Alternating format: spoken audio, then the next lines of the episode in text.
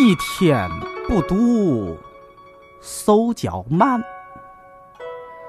两天不读呢，丢一半；三天不读，门外汉；四天不读，嗨，挺糖蒜呐。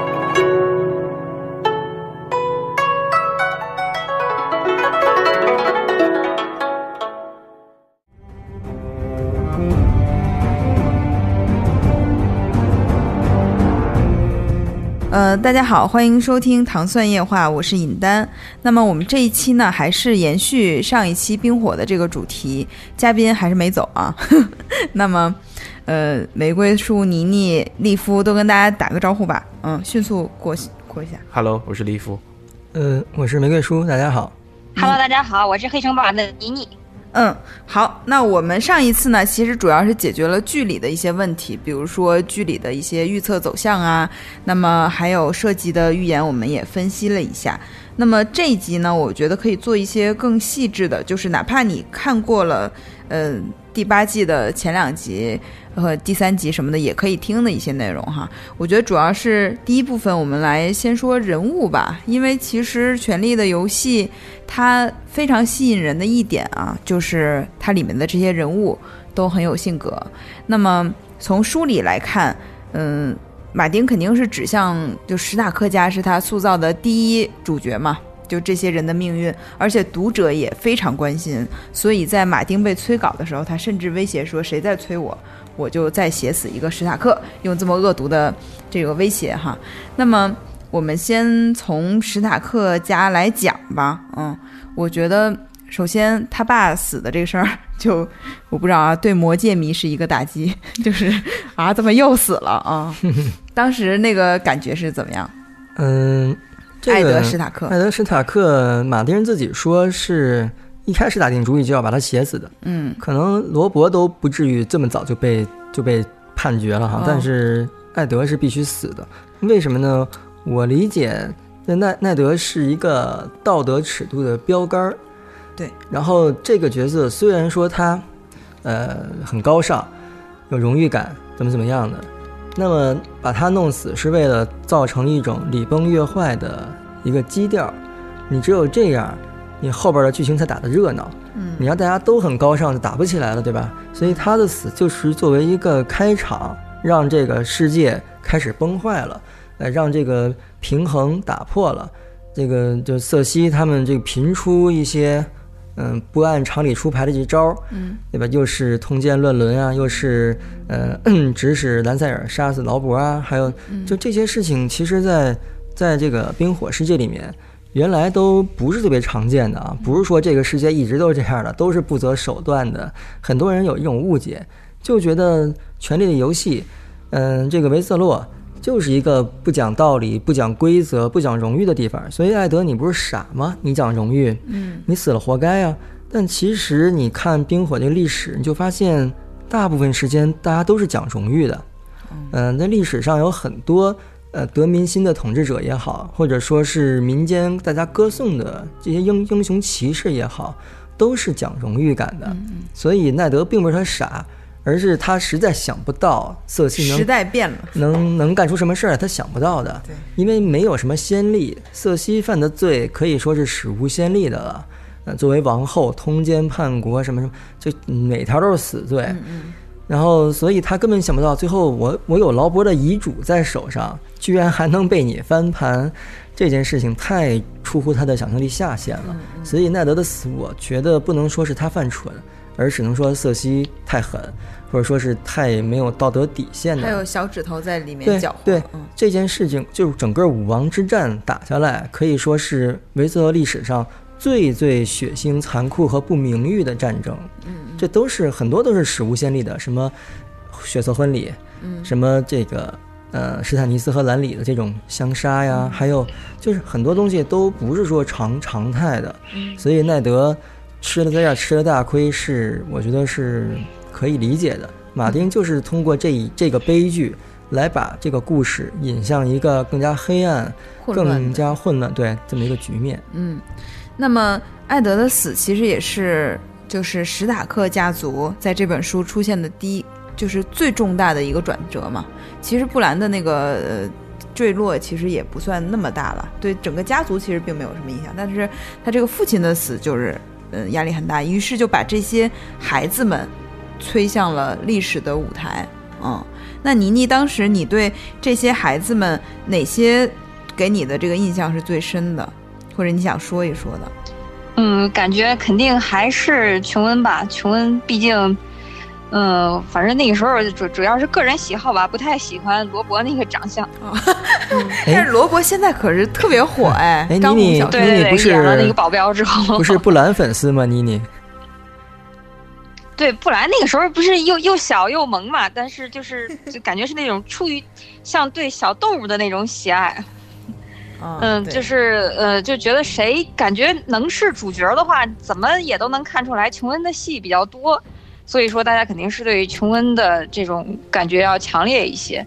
嗯你想想他的命运，从第一次捡到那个狼的时候，就所有人的戏都没有他多。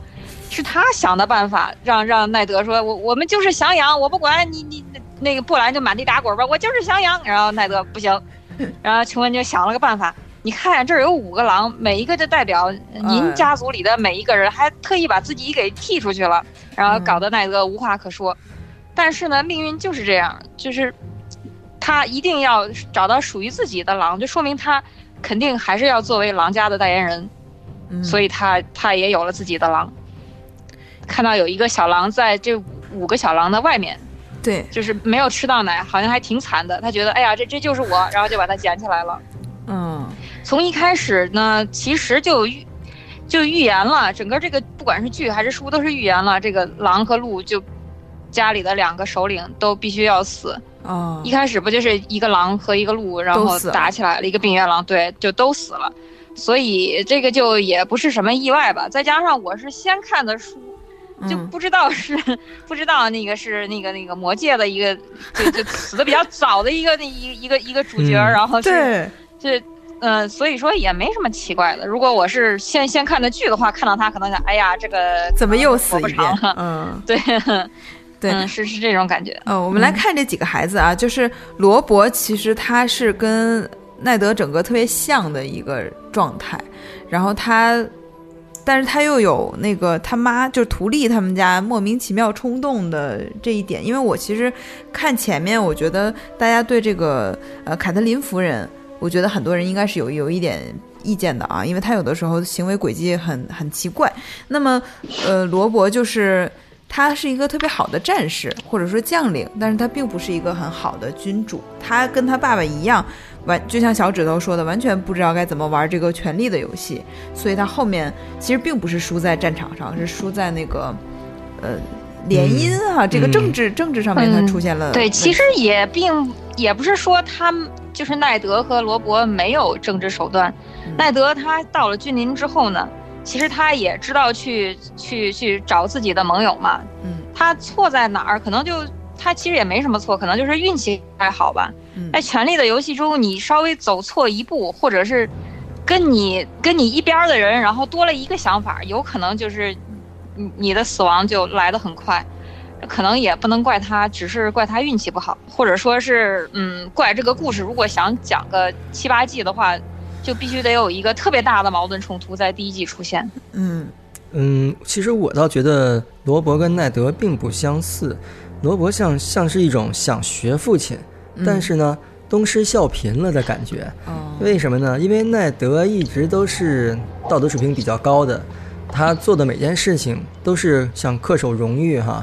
嗯、但是当然也有，也不是那么完全啊。例如说他在，呃，有一些他改了老婆对改遗嘱这事儿被很多人诟病，但我觉得这个也不能说不容易。如果说他做错了，他错在没有告诉劳勃真相。哎，你如果把真相说了，遗嘱你就自然不能那么写了，对吧？你不说真相，让遗嘱那么写了，是他想的一个折中的办法。嗯说说，所以说他的手段上有一点点的瑕疵。那罗伯呢？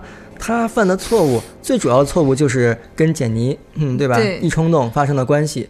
哎，他犯完错误之后想起父亲的教诲来了，说我必须有荣誉感的保护简妮的荣誉不。如一错到底。对呀、对他这个时候你已经错了之后，你你反而想起，呃，要把简妮的荣誉摆在一切的最上面，这个其实不哎好。就不成熟。对，书里不是说，其实他有可能有很大可能是被下了药，然后才跟 简妮不，对吧？不管他怎么样吧，反正你铸成了这个错之后，呃，你的正确做法也不应该是把一个女人的名誉放在你整个王国、你整个所有的风尘、你的整个战争大业之上。这个我觉得他是他错的一步，而这一步不能说是奈德教育他的。奈德教育他的是是什么呢？嗯就是你哎，奈德自己还有个私生子呢，对吧？大家都这么觉得。嗯可能罗伯就是因为这点，他觉得这点是父亲做的不好的一点，那啊我就不能这么做。对对对嗯。所以这是他自己的一个主意，但这一因为他跟琼恩的感情太好了，他不希望那个后面他的孩子可能会多一个像琼恩那样的私生子，对，所以可能就是因为他跟琼恩感情太好了。嗯嗯，所以罗伯的错呢是是这样。当然，现在很多人这个流行把罗伯骂的一无是处哈，觉得血色婚礼恨不得替弗雷家鼓掌。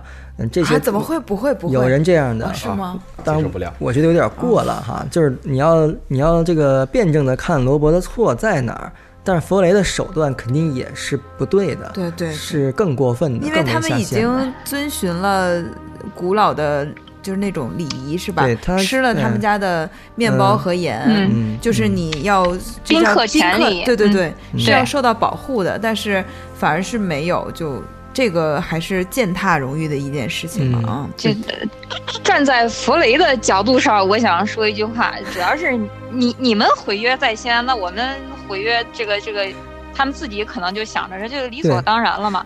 而且罗伯那个时候，嗯，一定要立简妮为王后，可能跟他错误的判断他自己的这个形势有关系。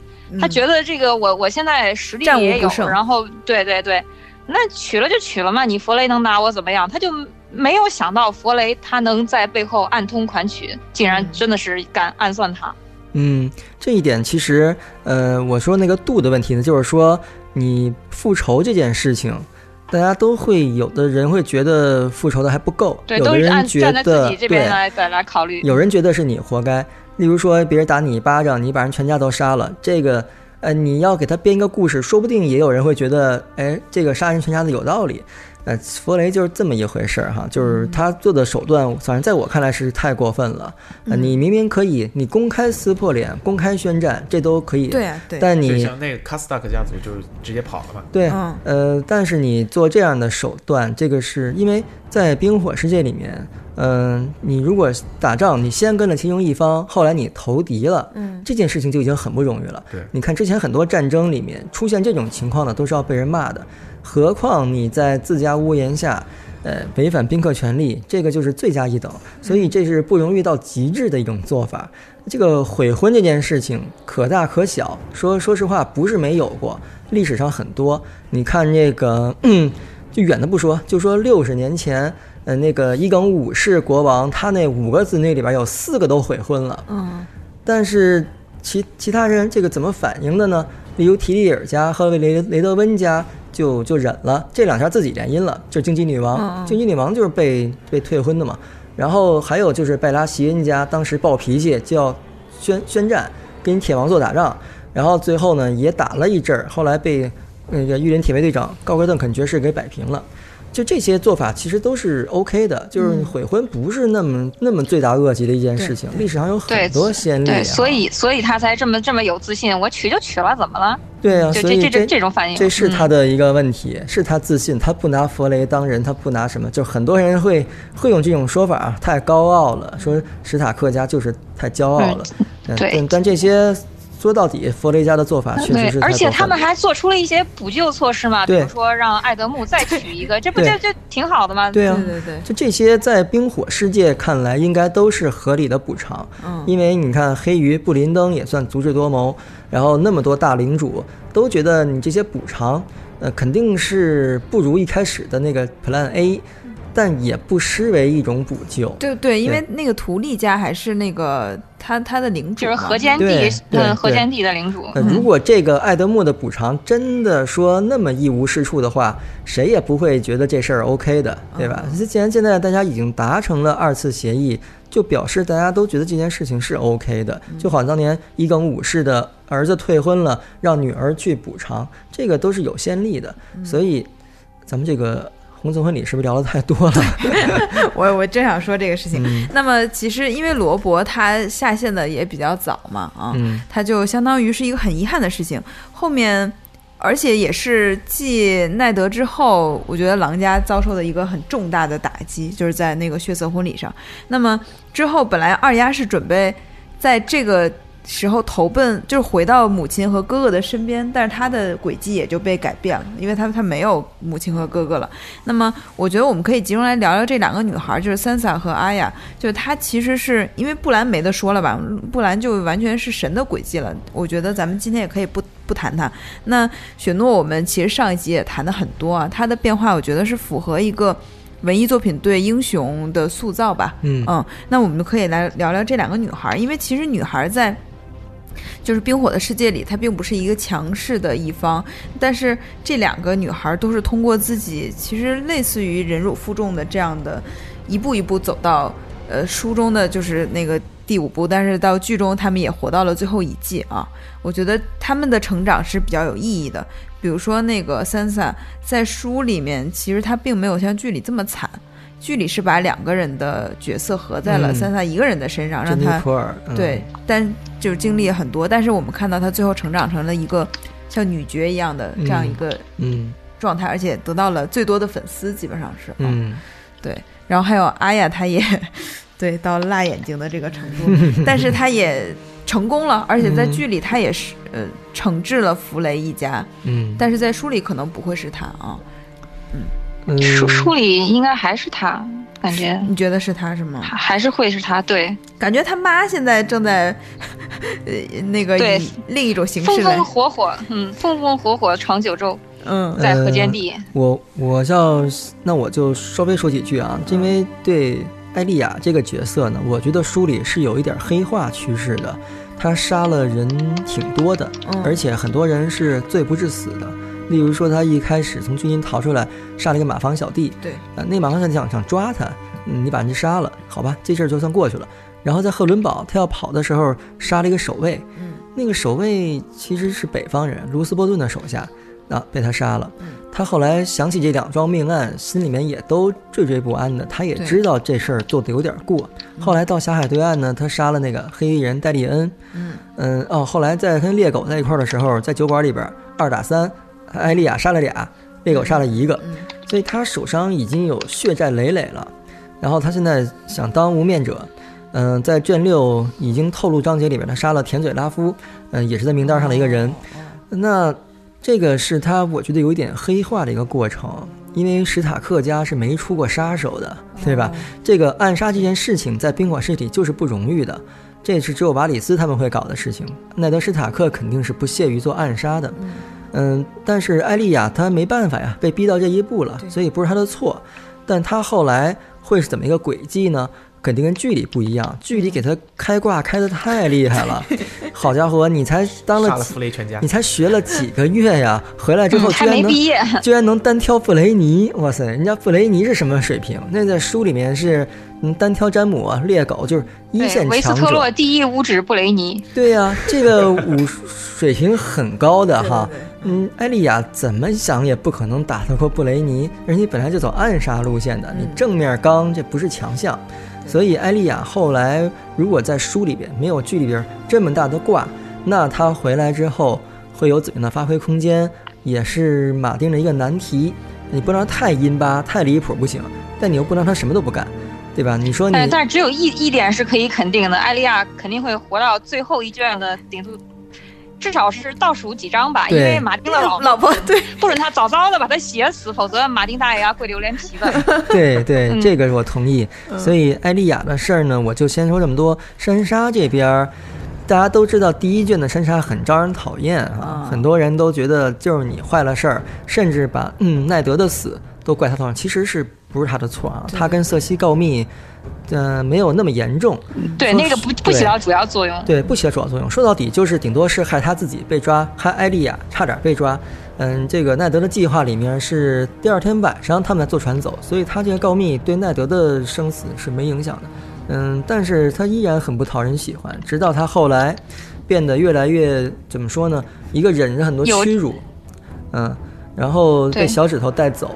大家都期望他能够学到小指头的这个衣钵，嗯，然后再反杀小指头，成为史塔克家最强的政治人人才。嗯嗯，这个呢，我觉得也是一个难题哈、就因为，嗯，奈德史塔克的政治智慧是光明正大的，对，是肯定不是小指头那一套东西。嗯他也通过这一些，他统治北境也没问题。呃，你只要不来南方，不掺不掺和这个君临城，你在北境，嗯，奈德史塔克的政治智慧足够的。那么现在珊莎被迫就跟尔就跟艾丽亚一样，被迫有一些黑化，要学一些阴谋诡计。这首先不是奈德想看到的，嗯那其次他后来能够起多大的作用？嗯，我觉得存疑是吗？存疑，嗯，因为这个小指头，你说你把他弄死，大家都还觉得没问题，OK。那你后来，如果你说你弄小指头，你自己变成了小指头，你开始走走一些阴谋这种路线，不够荣誉的，然后怎么样？这个是不是？我觉得马丁不一定会这么对珊莎，嗯可能还是会让他，就是说你先经历一些屈辱，后来呢，你恢复临东城，呃，城主的这种身份，然后呢，你有一些必要的政治手段，联合一些贵族，呃，然后剩下的可能还是主要交给琼恩或者这些角色来办，不可能靠他一个人就就翻盘，对吧？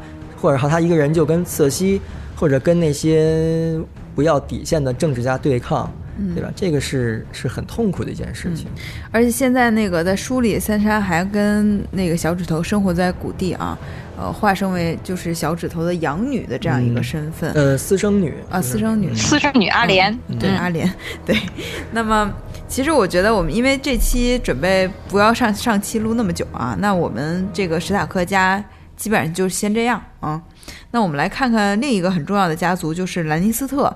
但是瑟西和詹姆其实上一集我们聊的也蛮多的。詹姆这个人在书里其实就是不断的被就走上了洗白的这条路吧。嗯嗯他一开始我觉得马丁写他完全用上了先抑后扬的手法，嗯，嗯上来就先把布兰这个 全书的萌物给推下去了。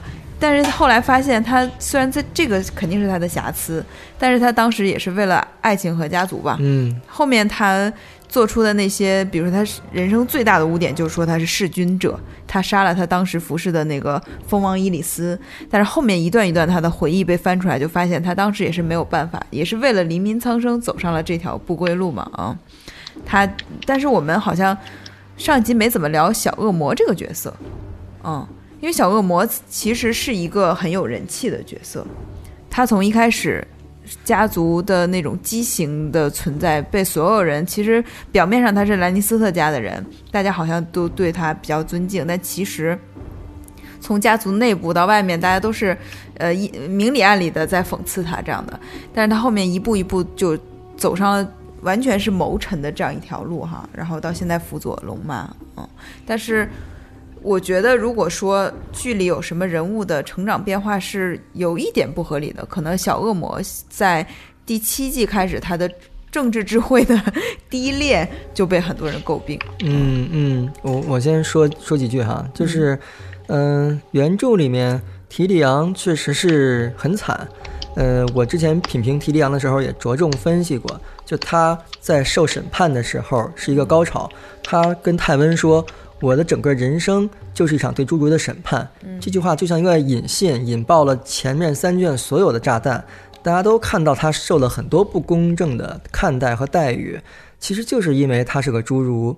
这个也是马丁做的一个一个轨迹嘛，他给每个人都安排一些缺陷。嗯提里昂就是身材外表上的缺陷嘛，他因为这个遭遇那么多不公正对待，对吧？所以大家都很希望提里昂这个角色用他的智慧，后期开始出现闪光，出现逆袭。那么，呃，原著里面呢，首先他弑父逃走这件事情也是个很大的污点。嗯虽然泰温该杀，他那么对待他的前任妻子泰莎，然后呃提利昂那么愤怒，这看起来是合理的。但其实马丁自己也说过，弑父肯定是要受惩罚的，是要遭报应的。嗯，当然也有人说他是龙家的，所以不算弑父，这个我就不提了啊，这个我是不太相信的。然后现在提里昂到狭海对岸找丹尼斯，经过了整个的卷五，其实他内心是一个自我救赎的状态，就是从弑父的阴影中再走出来。他一开始是醉生梦死哈，脑子里全都是十字弓的响声，呃，跟人开玩笑，十三句话不离十字弓，就是因为他一直受这件事情的折磨。呃，师傅这件事情远比剧集里表现的更加痛苦，更加黑暗。然后到卷五的结尾，他终于有点走出这个阴影了。嗯，所以马丁也自己也这么说，他说提利昂到卷五的结尾，终于想还是要好好活，哎不能自暴自弃，不能哎按破而破摔似的。嗯那么他在卷六会有怎么样的反转呢？卷六已经透露了一两个章节，就是提里昂在次子团跟宗人本普棱，嗯，在跟他聊天儿下棋，嗯，甚至策反他，已经成功的策反次子团，再站回丹尼这边儿，这是卷六已知信息。那么后边他肯定还会回到丹尼斯的，啊，就是不是回到加入丹尼斯阵营。嗯嗯，这剧集里这点我觉得问题不大。嗯，加入丹尼斯阵营有几个难点，一个是巴利斯坦怎么怎么看提利昂，哦所以剧集里早早把巴巴利斯坦弄死嘛，就是为了给提利昂让路。那么原著里也有这个问题，巴利斯坦肯定是不能容忍提利昂的，那么巴里斯坦可能也会死，然后提利昂加入，然后丹尼斯想办法解决了迷林的一摊破事儿，迷林杰再回归，这个就是一个难题，对吧？大家都知道迷林杰不好解，对可能卷六得花上半本儿，卷六结束，丹尼斯能回归维斯洛就不错。然后提里昂的发挥空间呢，一个是他教丹尼斯怎么解迷林杰，另外一个就是回来之后，提里昂不能不回来吧？他不可能说，那他回来之后怎么再去处理嗯下一步？这肯定是比剧集里要精彩很多的啊！剧集里提里昂真的是正事儿不干了，最后，嗯，那到最后他的结局呢，我倒觉得可能会比较悲哀。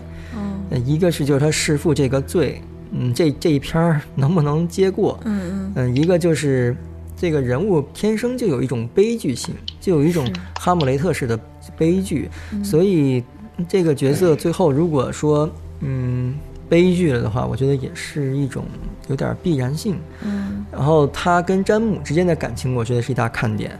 嗯，书里面写的太细腻了，我刚才也对对对说了哈，俩人的反复想起这哥俩，嗯因为泰莎的事情造成的那种，哎呀，那种太亏欠对那种亏欠让我觉得特别的感动。所以他们俩再见面，肯定不是剧里那样就走两步聊聊天儿就完事儿了，肯定有很多很多的这种感情戏。甚至我还怀疑，说不定提里昂如果要死的话，死之前会说詹姆哥哥能不能册封我为骑士，因为剧集里有册封布雷尼嘛。然后提里昂带着哭腔说这个七王国的骑士布雷尼，所以原著里边提里昂也算骁勇善战啊，黑水河一战杀了不少人，呃，之前打好几好几场战斗，所以你说他也能骑马，你只要有自己的特特制的马鞍可以骑马，那么他如果死前能够像他梦里想的那样被哥哥詹姆，呃，一个是骑龙，还有一个是他梦见过詹姆册封他，在黑水河重伤之后他梦见过，所以如果这个美梦能成真，我觉得也是很不错的一个结局。对，那妮妮怎么看？嗯，我我的希望，我希望的就是，嗯，哎，哎，说怎么当前通话连接质量不佳？能听见吗？能听见，能听见嗯。我的希望呢，肯定是按照一个普通的美剧来讲，它还是应该有一个比较光明的结局。比如说，琼恩和丹尼结了婚，然后一起在铁王座上进行统治，然后提里昂作为他们的国王之首，或者连珊莎也一起来辅佐他们，这个是最好的结局。嗯，但是呢，你有有可能啊，因为这这个剧怎么也得杀几个嘛，不可能就四个人都留着。嗯。我感觉这这四个人在在现在的这个势力范围内是比较重要的。嗯，感觉提里昂可能是要留不下了，因为他跟珊莎就是从法理上来说，两个人还没离婚呢，哦，所以说，对，嗯，对，提里昂应该有有权得去掉一个。提里昂有权申请丈夫权利是吧？第二集他俩 见面居然没提这件事儿，我也觉得挺奇呃聊了两句，但是没提这个婚姻的事情，我觉得挺奇怪的。嗯嗯，所以说，如果说要牺牲一些比较重要的角色，肯定是我觉得提里昂是悬了。而且，如果他要死呢，可能就像那个重要的人物要死的时候，可能会说个好几大段话，比如说，哎呀，我我我我我我我这个这一辈子哈，一直就是那个，虽然他没没有没有真正的说作为兰尼斯特家族的继承人，但是呢，现在他是其实他他是兰尼斯特家族法理上的继承人，嗯，因为詹姆去当那个。去去去当御林铁卫了，实际上这个这个这个好像是不能辞职的，而且说对等等于是已经放弃了，嗯，但是呢，而且那个那个书里面，那个他詹姆和提里昂的姑妈曾经说过，说詹姆确实是有点他们家其他亲戚的各种各种那个资质啊，比如说长得长得好看呀，然后打起来英勇啊，但是只有提里昂是泰温的儿子，儿子，对对对，对，嗯，对。只有提里昂是整个兰尼斯特家族的这么样一个一一个精神上的代表，或者说他的这个特质是兰尼斯特家族上所有的特质。泰温，你觉得他很坏，但是泰温所做的一切都是为了家族。嗯，就包括提里昂前前几季或者说前几卷做的事情，完全就也是比较大公无私的，他很少想到他自己，不是为了国家呢，就是为了家族。嗯，所以说在这么一个悲剧人物在死之前。很有可能会要求我让让我骑一下龙吧，让我让 让我让我当一下凯岩城公爵吧。对对对，你你你给我授授一下这个凯岩城公爵的，嗯，这也不叫是加冕仪式了，可能有一个继承仪式，你让我先继承一下再死，大概是这个样子。哎，但是你们觉得有觉得他在那个剧里的那些给龙妈的决策，就是。不应该，马丁不会这么写吗？嗯，我觉得肯定不能，简简直是，就是被 编干啥啥不行啊！自从他，对，自从他找到龙妈之后，这这智商这个完全就完蛋了，干啥啥不行。他一开始说我们不能让三头龙去烧君临。对吧？烧了的话，你跟蜂王伊里斯没区别。他其实这个是有一个道德水平的，就我说的是有荣誉感的做法。但提利昂的智慧，他不可能不知道你面对的敌人是瑟西，他是没有道德水平的。对对。所以你你曾经说过，我可不是艾德史塔克，我懂游戏怎么玩的。哎，结果最后你反而做回来的史塔克，你到底懂不懂是怎么玩？这就不合理。所以他的道德水平是比瑟西他们高的，但是呢，也也没有高到那个份儿上，他还是会有一些残忍。和冷酷的地方的，对，因为书里有一段，比如说他当时想那个，呃，让一个歌手不要再唱歌，他直接就马瑞莲，不是银蛇西蒙，银蛇西蒙，对。对对，他就是让波隆去把他干掉啊。就是先说先什么割掉舌头，然后再把它处理掉什么的，嗯，它其实是放到鹤汤里面去了，是吧？对，所以它是煮了，嗯，应该是一个很有手、很有政治手腕，而且很果断的一个人啊。那但是剧里这个状态很奇怪。那么还有一个类似的人物就是小指头，小指头，我觉得他是凭一己之力，在前几季他整个掀翻了整个的贵族。这个平衡状态的一个人，但是他到了那个第六季，就 又变成了另一个好像很深明大义的，比如说他又把告诉三十萨送把你卖掉，好像是为了救你什么的，然后他又集结谷地的骑士去救北境，最后还被呃姐妹联手干掉哈，就这个说不通，对，也很不是你立夫先说啊，你今天说的有点少，你你你当时是怎么想的？说电视剧还是说人？都都行啊，呃。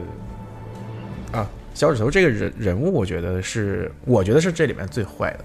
嗯，就是他跟那个瓦里斯一开始有点像，就是他们两个都是希望就有点唯恐天下不乱的感觉，但是就是无论是对狼家、对狮子家还是对鹿家，他们都没有忠诚可言。但是其实瓦里斯，我们后来会发现，他他心里是向着龙家，他是希望把他们弄回来，所以他希望他们这边的乱。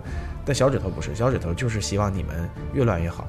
因为，因为是跟他的那个成长经历有关嘛，他就是一个小算是贵族，但其实又实在是小到不能再小的贵族。然后成长在一个大贵族的家里，喜欢上大贵族家的女儿，女儿。但是因为你这个身份，你你根本是不可能得到她。所以他对这个大的贵族，对这种这种封建的这个整个权力这个这个阶层吧。这个等级，他是嗯充满仇恨的。那他自己个人也很有能力，他能爬到现在这个位置。但是你即便爬到这个位置，你仍然，你你不过就是这个内阁里面给你一个官衔，但你并不是一个大贵族。你等你退休了，或者是把你免职了，你仍然就是一个小小的封地上的一个小贵族。所以他的目标动机非常简单，就是我要继承大贵族的土地怎么办？那就让你们大贵族互相厮杀，呃，让你们让你们家破家破人亡，嗯这样我才能去继承你们的这些地方。所以他的动机就是就是这样，就是挑挑逗起你们去打，而且打得越惨越好，然后死得越惨烈越好，这样我就能有更多的那个地盘发挥空间，对对，所以他书里你们觉得应该后面绝对不会是这样的结局，是吗？嗯嗯嗯，我先说几句剧集啊，剧集里面这小指头其实从从一开始的塑造就有点问题，就是前面前几季他没事儿就跟马里斯在铁王座前面聊天儿，而且说我数过铁王座上有多少把剑，没事盯着铁王座看，这在原著里边可能吗？原著里边小指头会这么露骨的盯着铁王座看，不可能的。这已经就有点为了给他加戏，为了让观众觉得这个人怎么样，就故意制造出这么一种呃很装的感觉。然后到后边呢，大家都知道，从第五季开始，呃，他把山莎卖给波顿家。他的剧集逻辑是这样的，我仔细研究过啊。剧集里边逻辑是说，他把山莎给卖到波顿家，然后回了君临城，跟瑟西说：“我告诉您一个消息啊，波顿跟珊莎联手了。波顿本来是要用铁王座的嘛，但他如果娶珊莎，等于是反抗了，铁王座是不答应的。瑟西一听大怒啊，然后小指头说：“那你只要你答应我的要求。”小指头说：“我可以派古地骑兵去把他们给打了，打完之后呢，你任命我为北境守护。”瑟西说：“可以。”哎，这是小指头的算盘，嗯嗯，但这个算盘漏洞太大了，对吧？轮得到你做北境守护吗？你就算把他们打了，最后你是你纠集了古地骑兵去打了，你还帮着珊莎。打完之后，首先是琼恩出来了，其次是珊莎在那儿摆着呢。反正怎么也轮不到小指头你来统治北境，所以他这个算盘一开始打的就是错的。剧集逻辑是这样，然后他最后在临冬城挑拨艾丽亚跟珊莎呢，嗯，其实也不能说完全没有意义啊，有点意义，因为他就这么大舞台了，他也知道自己，嗯，也嗯不可能当北京守护了，那怎么办呢？你先挑拨这个石塔下内部内乱，哎，让珊莎搞死艾丽亚或者怎么样的，然后你就成为珊莎最信任的人，呃，然后你再去控制他。他甚至还跟珊莎说过：“我梦想过我坐上铁王座，然后你在我身边。”哎呀，这话听得我简直是侮辱小指头的智商啊！这话他不可能说出来的。如果你真是一个懂得贵族权力游戏怎么回事儿的，那我觉得小指头根本就不会想坐上铁王座。他想坐上铁王座这事儿本身就不靠谱。你顶多成为一个大贵族，然后你再延续几代下去，你的联姻都搞得好好的，说不定到有有呃一百年后你们嗯贝里西家族做铁王座是一种可能性，现在是绝对不可能的。泰温也做不到铁王座。对呀、泰温的不可能做铁王座，都要被全天下人唾弃。嗯你小指头凭什么？天下人死光了，差不多了。所以这剧集对小指头的一个，他们所能做到的最好的吧。那马丁肯定不可能。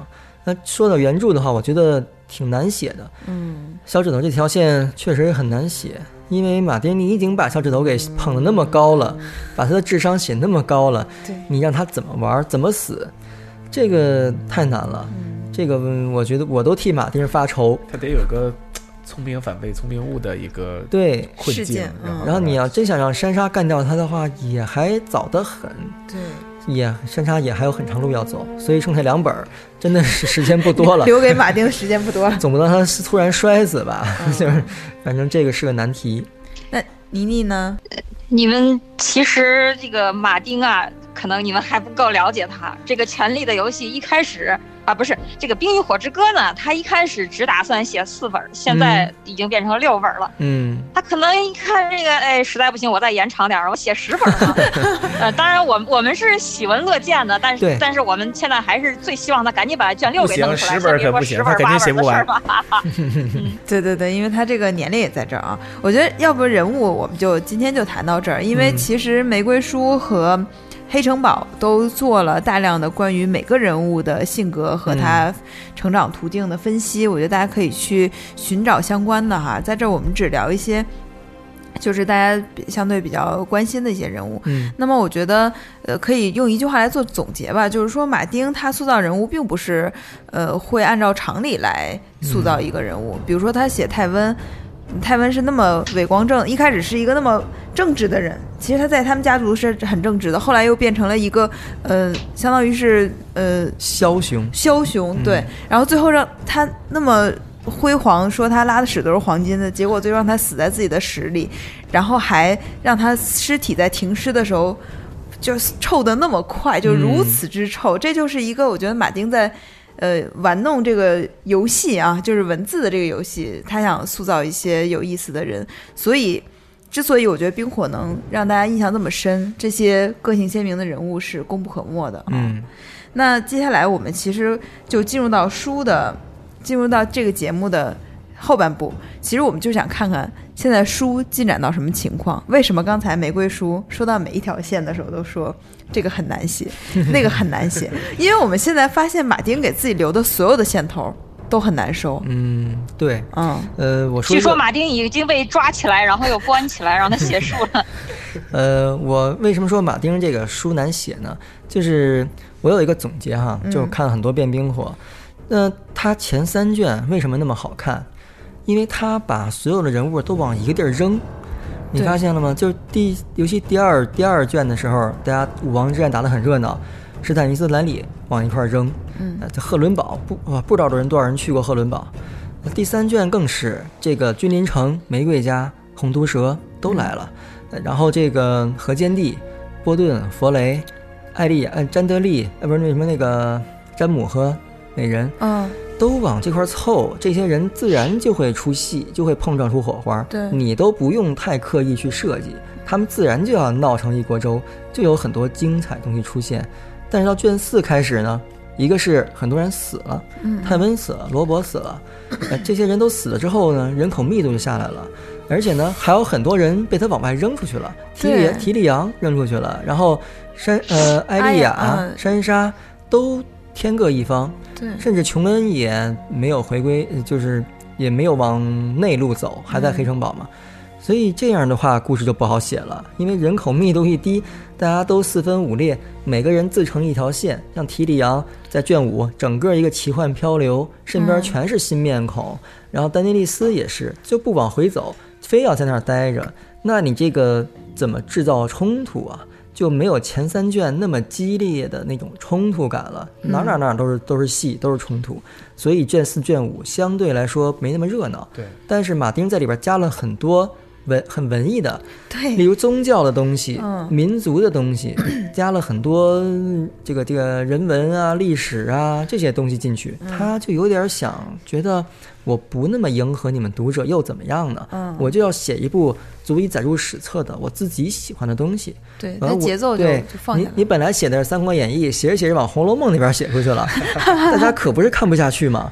所以他就是有这么一种倾向，因为我也活了七十多岁了，不是四十多岁的时候那个还想靠他来挣一把钱的人了，钱名利双收了已经。嗯对对对现在我他主要看的是艺术性，所以它不好写，这是第一点。第二点就是这些线头各有各的难呢。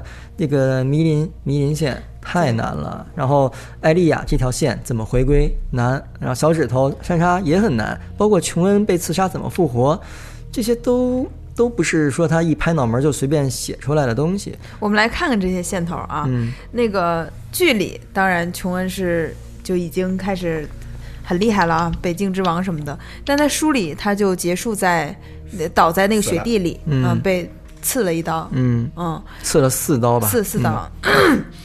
当时我记得那个演员还是有一次超速被警察拦下来的时候，警察说：“你要么就交罚款，要么就告诉我你在下一季有没有复活。” 就是因为大家都很关心，就觉得他一定是要复活，但是他在书里目前还倒在那儿啊。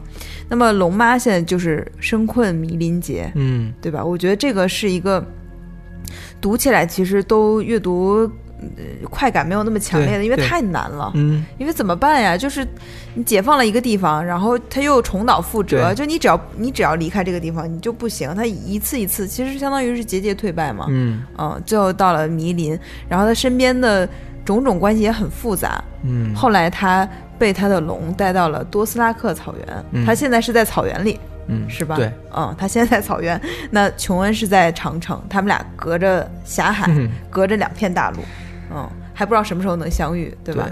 那么艾丽亚呢，在那个布拉福斯布布拉佛斯还没有练成，没有出师，还在慢慢进步。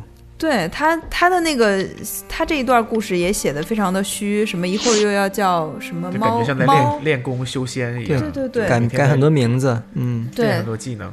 而且好像没有特别就是实质性的很强大的这个感觉，好像他嗯还是在是磨练之中哈。嗯嗯嗯、还有比较难的是，就多恩这条线，比如多恩那个道朗亲王好像铺了嗯。很、很大一个局，嗯。呃，然后就让他的小儿子去找龙妈，嗯。但是在那个结尾是被被龙烧死了，被龙嗯烧死了、啊，所以多恩多恩这条线也不知道后面会会不会有什么故事。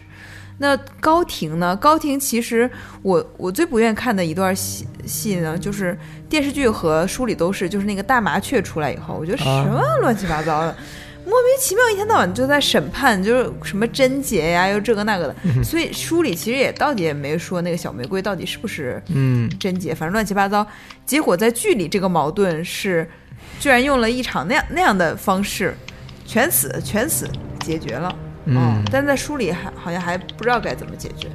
那么我们还还有什么？哦，现在还有个小一梗就出来了。嗯小一梗如果他要活着的话，他的继承权也在，甚至在雪诺前面吧，因为他是对对嗯对对，对，他是大老婆生的孩子。嗯哦对。小伊耿还、呃还有一线像幽伦葛雷乔伊，啊，对，还有那啊个、他还有那个维戈塔里昂也对也在，就是铁群岛这个戏也很多，嗯人都哭哭往外冒。就你就看我们现在记得的这些啊，让史坦尼斯打波顿，林东城大战没有打。嗯，对线太多了。对，现在就不知道他该怎么收了。倪妮那边有什么他创作的八卦吗？就是进程，嗯，马大爷，因为他当年是只有六十九岁的时候，大家还觉得他写得完。现在呢，编辑们可能觉得他有点儿要要要写不完了。第一，可能是控制了他的饮食，什么，呃，吃着披萨，喝着小酒儿，看着看着球赛的这这种日子一去不复返了。据说已经被关起来了，嗯，然后就，然后马大爷好像他那个意思是年底要要要出书吧，不过我觉得还是不靠谱。哦，所以第六卷明年中国读者应该是看不到吧？还得翻译是吧？现在肯定不会对，等中翻译的。时间大概是一年，嗯，现在翻译的时间是一年，如果卷六英文版一出，马上天下大乱。这个很多哦肯定硬核读者，肯定有人一边看一边剧对透，然包括后那个我在内网上肯定就乱套了。包括我在内，肯定是不吃不喝先你把也要一边英文版看。看一边剧透吗？剧透不一定，但是肯定是要先看完再说，甚至先翻到最后看看。先断网，先断网，先断网一个月把它看完，然后解析写好，然后再开网。反正等中文版是不可能的，我可能会看看，然后做一些节目，哎，想看的朋友来看，我也不会恶意的剧透嘛。但我肯定很多人好奇，又不可能等一年后的中文版，所以我到时候肯定会去做一些这种解读。我也盼着这一天呢，哈，热度就靠它了。怎么还说上实话了啊？嗯，我一向很实在的。对，因为我觉得，嗯，你说，啊，其实这样的就是只要不要在标题里剧透就行，然后大家一看你写的是什么，对对，对然后没看过的人自然就不会点了。我觉得这一点还是能做到的。这个放心，嗯，嗯，怎么开始做上承诺了？但是我觉得马丁这个对对，这就怕别人不看呀，就怕别人把我们取关了。我觉得马丁还是不太靠谱，因为他前两天那个博客还写他，呃，就嗯分析巨人队和什么 什么，就我的妈呀！对对对我说在干嘛？然后他之前他自己还设立了一个科幻奖吧，就是地球人奖，嗯，对，鼓励母语对地球人奖，嗯，嗯，鼓励母语非英语的科幻写作者是吧？这一届的得主是一个中国呃、中国中国作者，嗯他其实还是做了很多很多的事情，而且每年那个科幻大会，马丁自己相当于也有一个 party 那样的东西，他忙得很。再加上跟 HBO 聊衍生剧，对对对对，嗯，哎，据说是有嗯有一个拍试试播集了，是吗？长夜吧，可能是呃，长夜、长夜和血与火都要拍，应该嗯现在有四个剧都要拍，然后影棚已经搭好了，下半年就开拍，嗯开拍，然后拍出来的话，我估计也要大半年的样子吧。我觉得这个书真的是更遥遥无期了，因为 HBO 是要打造一个马冰火丁宇宙宇宙的哦这种下金蛋的鸡，他们肯定不会轻易放弃。因为我担心的点是，比如说一个作者他在写作过程中肯定想法会变，他这个这套书已经写了二十多年了，然后他现在就写作写作的节奏和之前就已经不一样了，他后面还不知道他生活中又会遇到什么事情会改变这个，就让人很担心啊。嗯，不得不说，确实他可能会有《红楼梦》一样的悲剧。嗯嗯，这个这个可能性是有的。然后，而且呢，可能他如果真的这书不结尾，嗯那呢，那么会有很多人把剧集的结尾就当成结尾了。嗯嗯这个呢，现在剧集还没完，我们也不知道是好是坏。如果剧集结束的真的有几分它的神韵，嗯，那我们只能说就就 OK 吧。如果不行的话，到时候会有各路大神出来续写，当然肯定都水平上肯定不如马丁了。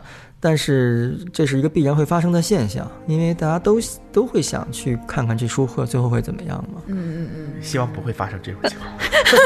那你其实我们之前还有一个想法，就是说会不会是一个开放式的结局？因为最后一本书它是不是嗯名字叫《春晓的梦想》？嗯如果说写不完的话，会不会就给你一个开放式的结局，然后每个家族给你留一个人，然后你自己去猜，到底铁王座会不会被烧掉，然后实行民主统治呢？嗯。哎呀，这个说到这个，大家都沉默了哈。那个啊，其实上上一集我们没说一个家，就是那个陆家，嗯对吧？因为其实上来就是郎家和陆家，感觉是最鼎盛的时候，结果突然一下这个顶梁柱都没了，呃，然后陆家被那个瑟西杀的，目前在剧里就只剩那个詹德利了，就是上一集跟那个阿丫发生关系的那个打铁男孩儿啊。那么你们觉得陆家还有戏吗？嗯，首先史坦尼斯就算能再多活一阵儿，最后也肯定是要死的。嗯，我觉得这样。然后他女儿西林公主也应该是要死的，因为很多 flag 都说她脸上的灰鳞病是死亡怎么怎么样的嘛。哦嗯，而且有一种说法是西琳在书里边也会被烧死。但是我不相信是剧里那么那么死，说史坦尼斯跟他老婆都同意烧吧，这个我觉得太粗暴了。史坦尼斯不是那样的啊，那他还安排自己的手下朱斯丁马赛说，那个如果我要是死了，你要辅佐我女儿坐上铁王座。嗯呃可以可见他不可能把自己的唯一的继承人给烧死，那你拿到铁王座又怎么样呢？你谁继承啊？所以史坦尼斯死了之后，如果席琳也死了，那么那拜拉席恩家就只剩艾德瑞克风暴了。对，他被洋葱骑士送走，送走到狭海对岸去，最后说不定会回归，因为这小男孩儿书里边有些描述啊，看起来是一个很不错的孩子，嗯而且跟席琳公主还跟嗯，就跟艾丽雅也算是同龄人嘛，嗯说不定将来还能有她的戏份。但是作为拜拉席恩家呢，我觉得也不是那么那么重要了吧？这哦，这个因为我觉得他家整个就感觉要衰落了哈。，对，因为。从家里这个死的稀里哗啦的看来，确实是没什么人了，所以我觉得他们的重要性也就那样吧。铁王座上最后坐的不可能是贝拉席恩，但是如果你说风息堡传给艾德瑞克风暴，风暴地这块儿还能够继续延续，我觉得是一个还算合理的结果。嗯，好，那我觉得这个这期节目的最后啊，可以你们再推荐一下除了冰火之外的那种补充读物，就是嗯马丁嗯写的一些补充集嘛。嗯啊、那《冰与火之歌》的世界。嗯，嗯对，这个肯定是首选。对必读必读的，因为我当时就是看完这个世界集之后，就感觉开了很多新大门，啊、一下就觉得这个世界都不一样了，啊、对。就是觉得冰火这个世界太有意思了。它里边儿对，这个世界级的地图里面还有中国呢，天朝。的那个嗯 一地，然后这个书呢，其实挺难读下去，也是真的，因为它写的跟一个历史书大部头一样，没有什么对话呀或者那种情节性，嗯，全是平铺直叙的叙述，就跟你看历史、看《三国志》差不多。你当然没有看《三国演义》有意思了，对，嗯，但是它里边的那世界观太丰富了，我觉得对，而且里面还有好多特别好看的插图。对对画的特别好对，嗯但有些画的特别诡异，像雷家王子那张图就是太丑了，徐锦江 就是雷大锤。但是泰温年轻的泰温超级的帅，对，这书里边插图是个亮点。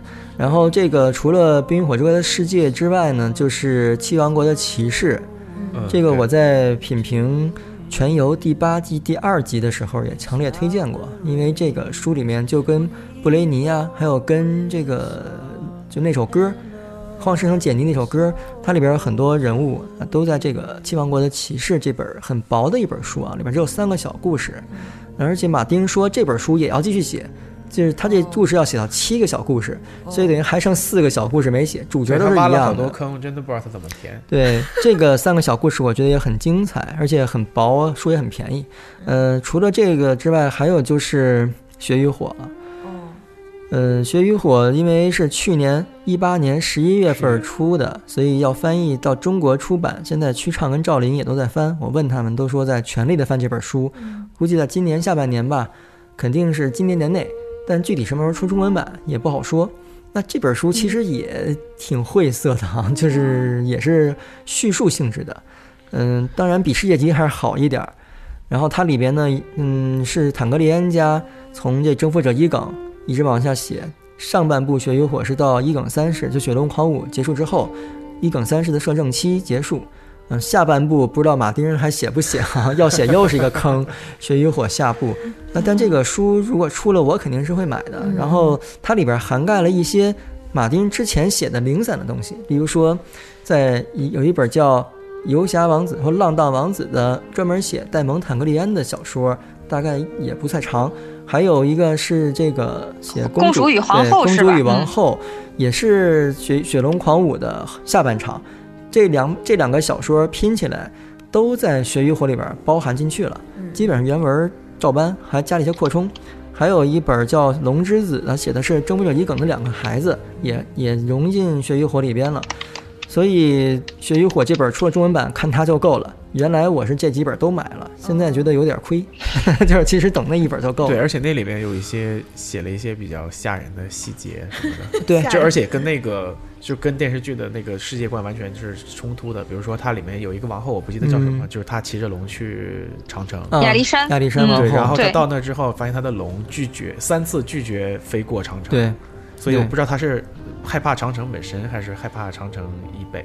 嗯，对，这个是个挺有意思，的细节。所以所以电视剧里面你看这个龙直直接飞过去去喷异鬼，嗯那这个可能就不会就亚亚历山就是那个馈赠地地，对对对对对对对嗯，那个。然后他还说旁旁边有一个城堡是什么？嗯 n i g h t s Ford，他说那个里面有什么邪恶的力量，所以我不知道到时候，因为你既然没有没有把龙送到北边去送人头，送人家一个冰龙回来喷你长城，那那这个夜王到时候在小说里面肯定要想一个别的办法嗯去攻破你这个长城。那我不知道这个是不是一个伏笔？都是坑啊，又收回了这些不好收的线。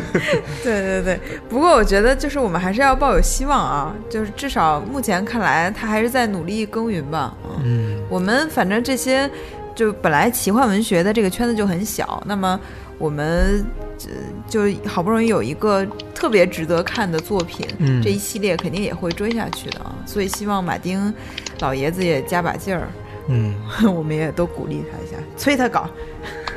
对，《冰火》这部书，我觉得肯定是会成为经典的。嗯嗯，嗯、你不能说它是什么，嗯，像特别大的文豪那种文学经典啊，因为它毕竟还是奇幻类作品嘛，不是严肃文学。嗯但是就在这个奇幻类作品中，它跟《指环王》啊，就跟那些就是呃史诗级的作品，我觉得地位肯定是差不多的。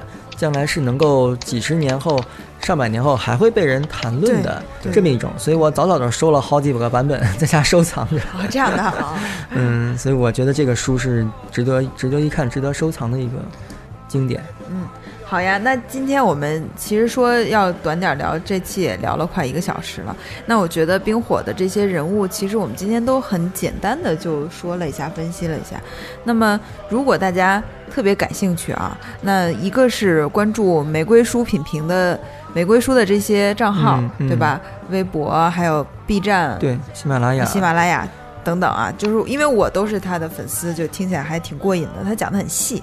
那么其次就是那个黑城堡是出了名的出稿快啊，就是大家基本上看完一集，你就可能晚上就能在黑城堡上面看到那些。嗯，黑城堡的这些守夜人们给你做的这些剧情的分析啊，这个我真是自愧不如啊！啊妮妮他们真的太敬业了。啊，因为我们在录节目的过程中，我好像听见妮妮还在打字啊，所以不知道她要哦出什么。美国众神，嗯嗯，这一期的美国众神正在改。好，那我们就也继续关注这两个消息的来源。如果我们这一期听众特别感兴趣的话，我们以后看有没有机会再把嗯二位请过来，再再录后续相关啊，因为我们这个冰火结束了，也许还有的聊什么的啊。对对，行，那今天就这样。好嗯，感谢两位，感谢利夫的捧哏。好，那跟大家说再见吧，拜拜。拜拜拜拜拜。